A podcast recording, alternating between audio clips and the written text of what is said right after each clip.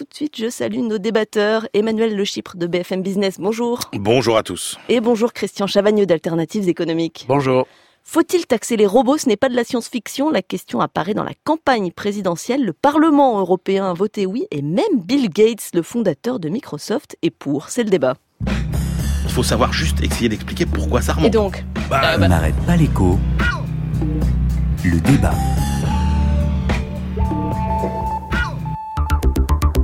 Aujourd'hui, lorsqu'un travailleur gagne 50 000 euros grâce à son emploi dans une usine, ce revenu est taxé. Bill Gates.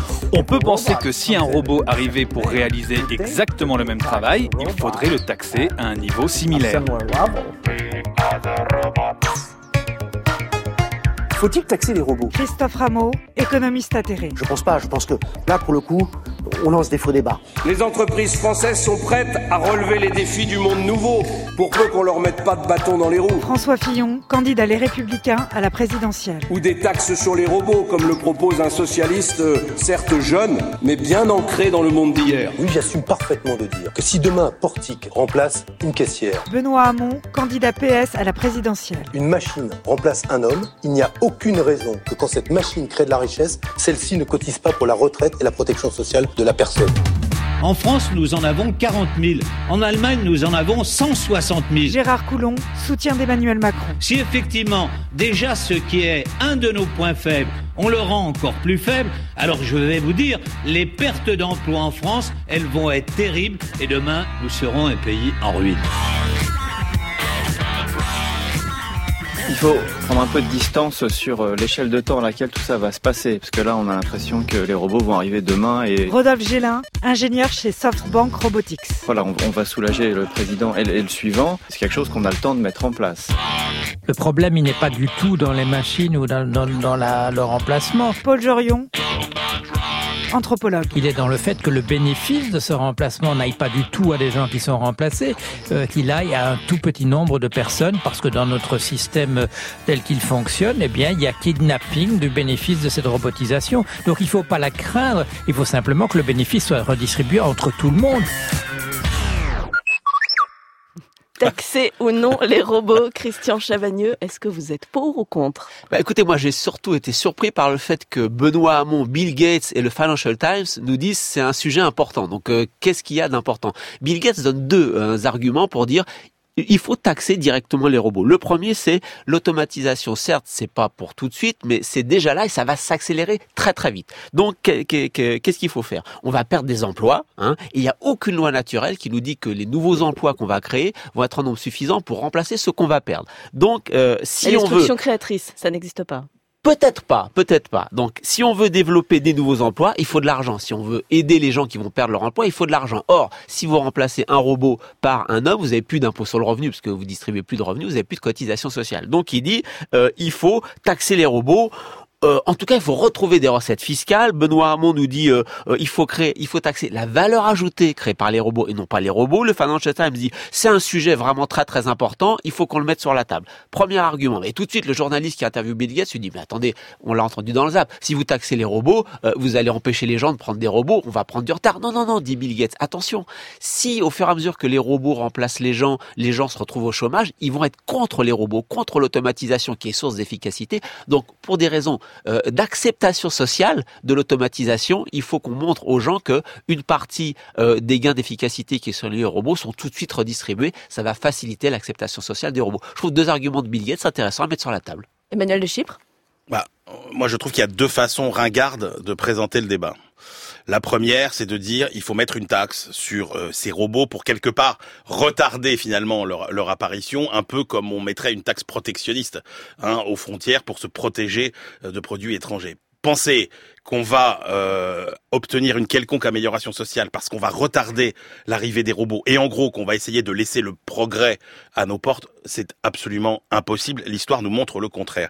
Mais l'autre façon ringarde de présenter le débat, c'est euh, la façon de ce que j'appelle les traditionalistes, vous savez, euh, de la théorie du déversement d'Alfred Sauvy, c'est de dire euh, mais il n'y a pas de sujet, il n'y a pas de problème. Regardez, quand on a mécanisé les campagnes, eh bien les postes se sont déplacés dans les usines, et puis quand on a euh, robotisé les usines, les postes se sont déplacés dans les bureaux. Donc et automatiquement, ça va s'arranger. Et que demain, eh ben, on, on trouvera aussi d'autres d'autres façons de, de le faire. Et ça, c'est le sujet. Il y a, c'est la façon de dire, il n'y a pas de problème. Et moi, je suis pas d'accord non plus avec euh, cette vision-là, parce que euh, effectivement, je pense qu'il y a un nouveau sujet. Vous savez, les gens qui vous disent cette fois c'est différent, on les moque souvent. Mais quand même, cette fois, il y a quelque chose de différent. C'est que à chaque fois qu'on est passé de, euh, des champs aux usines, au bureau, quelque part, c'était toujours des tâches répétitives, finalement, qui remplaçaient d'autres tâches répétitives. Mhm. Les tâches à l'usine, elles étaient aussi répétitives que les tâches au champ. Là, cette fois-ci, c'est différent. Parce qu'on ne parle plus seulement des robots, et c'est ça qu'il faut bien comprendre.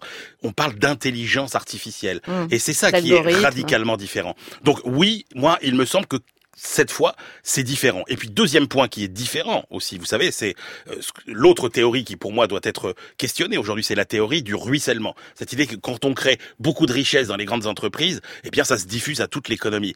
Euh, vous savez, euh, au XXe siècle, on a eu des entreprises très grosses qui employaient beaucoup de monde et qui, euh, du coup, travaillaient pour le monde entier. C'était les grands constructeurs automobiles. Aujourd'hui, vous avez des entreprises qui ont la même capitalisation boursière que ces énormes boîtes qui ont entre 300 et 400 000 salariés, qui ont plutôt entre 7 000 et 20 000 salariés. Et donc, qu'est-ce qui se passe? C'est qu'aujourd'hui, quelques personnes, pour caricaturer, dans un bureau avec quelques ordinateurs, peut immédiatement inventer une application, un produit qui va se diffuser au monde entier et générer des profits considérables. Sauf que ces profits considérables ne vont profiter qu'à une petite partie de la population. Et donc on a bien ce double problème de euh, théorie du déversement et de théorie du ruissellement qui sont quand même questionnés aujourd'hui et qui posent au sens large un vrai problème de redistribution qu'il faut traiter qu'il faut traiter. Et là où c'est marrant, pour finir cette taxe sur les robots, c'est qu'on voit bien que les clivages bougent. Quel point commun entre Bill Gates et Benoît Hamon Comme sur le revenu universel d'ailleurs. Quel point commun entre les libéraux et, euh, et les gauches utopistes Elon Voilà. Musk, qui est Et une Elon forme, Musk. Donc, il faut poser ce débat. Je suis, non, je suis vraiment vraiment content que qu'Emmanuel euh, aille dans ce sens parce que j'allais dire cette fois c'est différent. Et effectivement, les précédentes révolutions industrielles et tous les techno-optimistes, si je peux dire, euh, nous disent bah c'est tr- très simple. On va avoir une nouvelle révolution technique, on va gagner en efficacité et une partie de ces gains d'efficacité on les redistribue et euh, tout le monde va bien. On va retrouver des revenus, du pouvoir d'achat parce que comme on gagne en efficacité, euh, les prix vont être moins chers et on va retrouver des emplois. Et je suis assez d'accord avec Emmanuel. Peut-être que tous les stabilisateurs qu'on a eu dans les précédentes révolutions industrielles on les aura pas cette fois. Emmanuel, je vais le dire différemment ce qu'a dit Emmanuel. Dans les précédentes révolutions industrielles, on recréait du travail non qualifié. Quand on passait du petit gars qui montait sa voiture au travail à la chaîne, et ben dans le travail à la chaîne, dans l'usine, il y avait encore du travail non qualifié. C'est pas sûr cette fois. On en a un peu dans les services, on va aider les personnes âgées, etc. Mais c'est pas sûr que cette fois on crée autant de travail non qualifié qu'hier. Mais la, question, elle, est- elle est posée, et ça, vous en êtes d'accord tous les deux. Mais par contre, est-ce que ça pose pas un problème, cette question de taxer les robots, un problème de compétitivité, Christian? Non, attendez. Avant de savoir si quelles seront les conséquences, euh, le premier débat c'est est-ce que c'est justifié ou pas? Et vraiment, je voudrais encore insister sur sur ce qu'a dit Emmanuel, euh, parce qu'il me semble vraiment que le débat il est d'autant plus justifié que hier euh, on avait des stabilisateurs à la révolution industrielle, à la révolution technologique. Aujourd'hui, on les a plus. Un, donc euh, je suis assez d'accord avec Emmanuel. On va peut-être pas créer assez d'emplois non qualifiés pour les gens qui vont euh, qui vont les perdre. Hier, on faisait de forts gains de productivité, on gagnait beaucoup en efficacité. Aujourd'hui, les économistes nous parlent de stagnation c'est-à-dire de longues périodes de croissance avec de l'innovation, mais de l'innovation qui produit peu en termes d'efficacité. Quand vous passez de la diligence au TGV, vous faites des gros gains de productivité. Quand vous passez la réservation de votre billet de TGV à l'agence du coin à, Internet, vous gagnez un peu. Mais quand vous retrouvez avec votre smartphone pour jouer à Candy Crush ou, euh, ou à regarder les YouTubers, vous faites pas de gains de productivité dans l'économie. Les gains de productivité, ils étaient redistribués. redistribués. Ford, il double les salaires au moment où il met en place la rationalisation Fordiste. Il double les salaires, il fait de la réduction du temps de travail. Aujourd'hui, je suis je suis très, très content qu'Emmanuel ait dit ça. Les gains de productivité profitent à les gens qui ont de la rente de la propriété intellectuelle. Et puis, il y a eu un élément stabilisateur encore très très important, c'est qu'on a accru le niveau d'éducation. Les gens qui étaient peu formés, on les a formés, ils ont pu retrouver du travail. Aujourd'hui, quand on a 90% d'une génération au bac, euh, on va et qu'on a des gens qui font des BTS, des bacs plus 2, ça va être très dur de monter encore marginalement le niveau d'éducation pour leur trouver du travail. Donc on va se retrouver, je suis vraiment euh, content qu'Emmanuel partage ce constat, avec un petit groupe de gens très bien formés, très bien qualifiés, qui vont gagner beaucoup. Et le reste, comment on fait pour redistribuer? Là, la question de la taxe, enfin de la redistribution se pose. En fait, il y a, il y a deux problèmes. Une fois qu'on a dit qu'on était d'accord sur le sur le principe, c'est un comment on fait, C'est et ça. deux cette taxe, elle sert à quoi? Et les Parce que- conséquences, quand parce même, que, quand encore même. une fois, alors les, alors les conséquences, oui, mais honnêtement, les conséquences aujourd'hui, encore une fois, ce débat sur euh, euh, la compétitivité, je continue à penser que c'est un débat euh, ancien. Mais c'est un débat qui est posé par euh, des Alors, candidats à la présidentielle, non, par mais euh, le oui, patronat. Oui, mais parce que vous êtes encore quelque part dans le monde ancien. Effectivement, la réalité, c'est qu'aujourd'hui, euh, tous les pays qui utilisent plus de robots que la France, qui ont une utilisa- qui ont une industrie plus dense en robots, sont des pays qui réussissent mieux que la France. La France aujourd'hui a moins de robots que euh, les, ses, ses, euh, concurrents. Vous en avez à peu près 1200 pour 100 000 emplois industriels en France. Vous en avez euh, le double en Allemagne. Vous en avez le triple en Corée et au Japon. Or, ce sont des pays qui ont créé de l'emploi industriel. Et euh, ce sont des pays qui, effectivement, ont moins de chômage euh, que la France. Mais ça, vous êtes encore dans l'ordre ancien quand vous dites ça. Vous êtes encore sur euh, les robots dans les usines et effectivement sur la compétitivité à l'ancienne. Le sujet, c'est pas ça.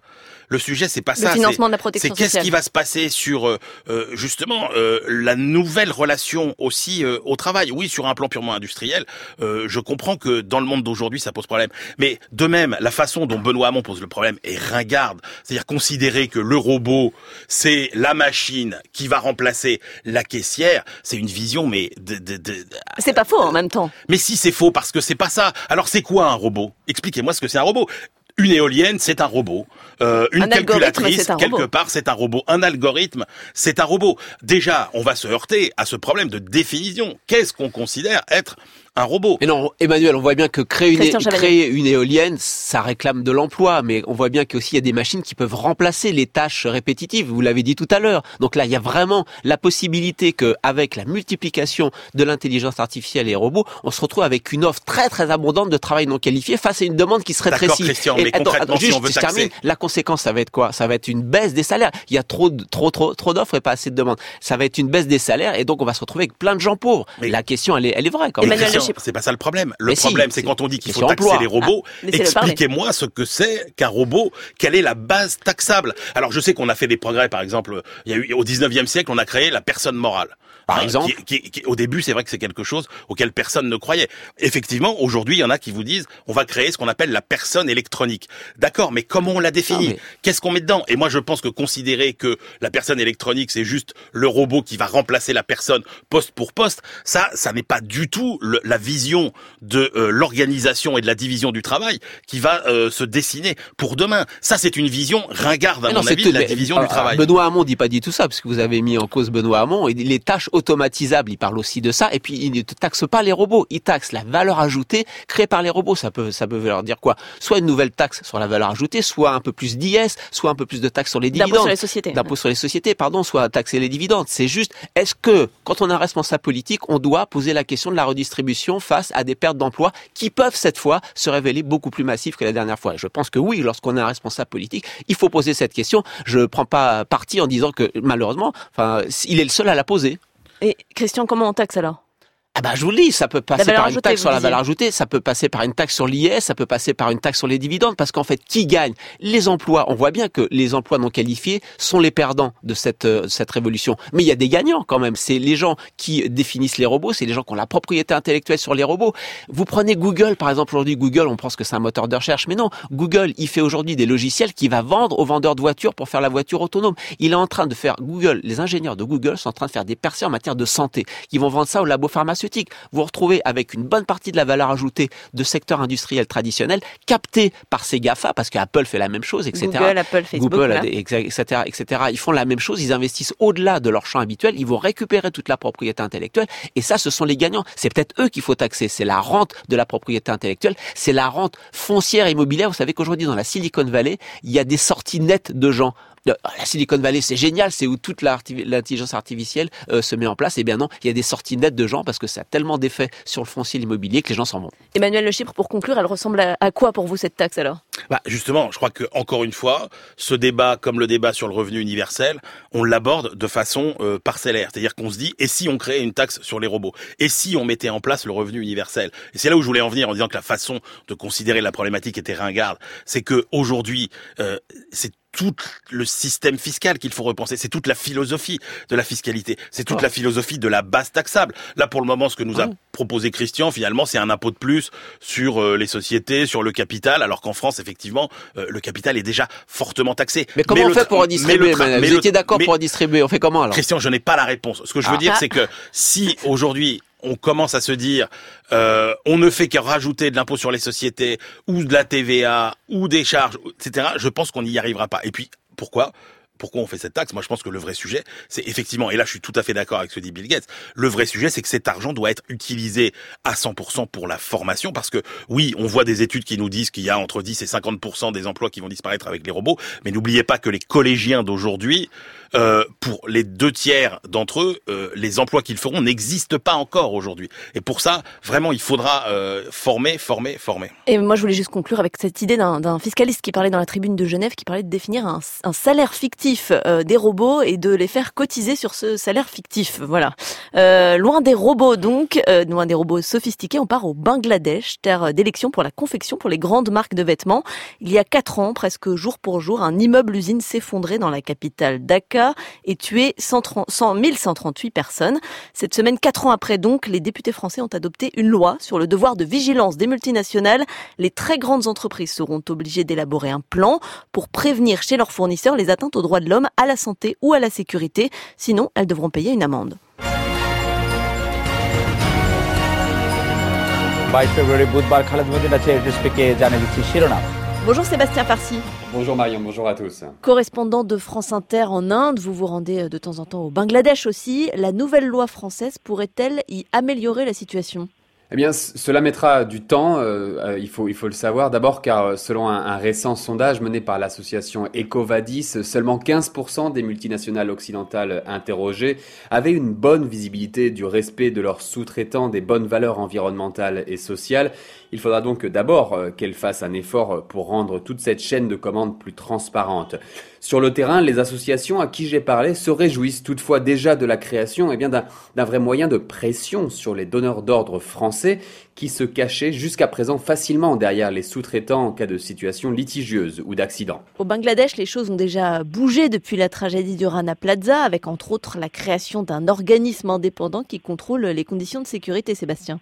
Oui, tout à fait, l'organisme qui est appelé Accor et qui est né quelques semaines seulement après l'accident du Rana Plaza. Il est dirigé par des experts et regroupe des syndicats et les patrons sous la houlette de l'Organisation internationale du travail. Les marques étrangères et les patrons d'usines sont obligés juridiquement déjà de réaliser les améliorations recommandées dans les ateliers. 215 marques ont intégré cet accord, principalement des européennes comme H&M, Zara ou Auchan, ce qui couvre environ la moitié des travailleurs du textile du pays. Enseignes américaines, elles, comme Walmart, ont créé leur propre organisme de contrôle, bien moins contraignant. La mission de l'accord se termine l'année prochaine et l'organisme affirme que 75% déjà des réparations demandées, telles que l'installation de portes coupe-feu, ont été réalisées et 53 usines récalcitrantes ont été placées sur la liste noire, ce qui les interdit de produire pour les marques signataires de l'accord. Et donc, en termes de sécurité, ça va mieux dans les usines? Oui, et c'est la, meilleure preuve de cela, Marion, est tout simplement la réduction euh, drastique du nombre d'accidents dans ces usines depuis 4 ans. Mais les tensions sociales, elles, demeurent élevées et l'activité syndicale réprimée. Il y a deux mois, par exemple, des dizaines de milliers de travailleurs sont sortis dans la rue pour réclamer une augmentation de leur salaire minimum, qui est de 60 euros par mois depuis 3 ans. Et la police a violemment brisé le mouvement, enregistré des plaintes collectives contre plusieurs milliers d'entre eux, dont certains encourent maintenant de lourdes peines de prison. Et selon une source associative, 2000 travailleurs ont été renvoyés ces derniers jours euh, de, de leurs usines pour leur participation aux manifestations. Plusieurs marques d'ailleurs comme CA, Zara et H&M ont décidé de boycotter un- une importante rencontre du secteur qui a lieu aujourd'hui au Bangladesh, ceci dans le but de protester contre cette répression des salariés. Merci Sébastien Farsi, correspondant de France Inter en Inde. Christian Chavagneux, que vous inspire cette nouvelle loi française sur le devoir de vigilance Je trouve que c'est vraiment un premier pas important. La question que ça pose fondamentale, c'est quel est le rôle d'un chef d'entreprise en économie de marché? Est-ce que c'est juste courir après le profit ou est-ce qu'il y a une responsabilité sociale du chef d'entreprise qui est dans un environnement économique et social territorial Est-ce qu'il doit faire attention euh, à ce qu'il fait autour de lui? Eh bien oui, il doit faire attention. Et s'il fait pas attention, ben, il y a des lois qui viennent l'encadrer. Je trouve que c'est un premier pas important de régulation du pouvoir des multinationales. C'est, c'est, ça va dans le, vraiment dans le bon sens. Donc c'est peut-être un, un coup de cœur pour cette semaine. Est-ce que vous avez un autre coup de cœur ou coup de gueule? Alors moi j'ai un coup de gueule. C'est euh, une enquête de l'ONG Génération Future qui, vous savez, qui a pris les cheveux de personnalités écologiques. Il y a Artus Bertrand, il y a Nick Jadot, etc. Ils ont trouvé, non mais 150 pesticides, 3 bisphénols, machin, du DDT, le truc qui est interdit depuis des années. Isabelle Autissier qui passe des mois et des mois en mer, elle est la plus contaminée. Pourquoi? Parce qu'on a tous ces perturbateurs endocriniens qui sont en train de nous bouffer la santé. La Commission européenne doit réguler ça depuis des années. Elle ne fait rien parce qu'elle est sous la pression des lobbies des industriels de l'Allemagne et du Royaume-Uni. Mince, c'est une question de, c'est un scandale sanitaire. Et voilà, c'est mon coup de gueule. La Commission ne fait rien parce qu'elle est bouffée par les lobbies et elle est en train de nous tuer. Emmanuel Le Chypre alors que ce sont des gens qui ont des modes de vie censés être euh, plus sains que le commun euh, euh, des mortels. Non, moi c'est juste un petit coup d'éclairage parce qu'effectivement avec euh, la campagne électorale, euh, les euh, scandales un peu politiques, on ne regarde plus tellement les indicateurs de conjoncture. Or en fait, depuis euh, dix jours, on n'arrête pas d'avoir des indicateurs qui sont vraiment très bons. Regardez les indicateurs sur l'emploi des cadres, ce que disent les directeurs d'achat des grandes entreprises qui euh, sont très optimistes. Et donc finalement, l'économie française en ce début d'année, eh bien, ne va pas si mal. Elle va même euh, comme elle n'a jamais été depuis 2007, c'est-à-dire avant la crise euh, de 2008. Ça va mieux, une note positive pour terminer ce débat. Merci Christian Chavagneux, merci Emmanuel Le.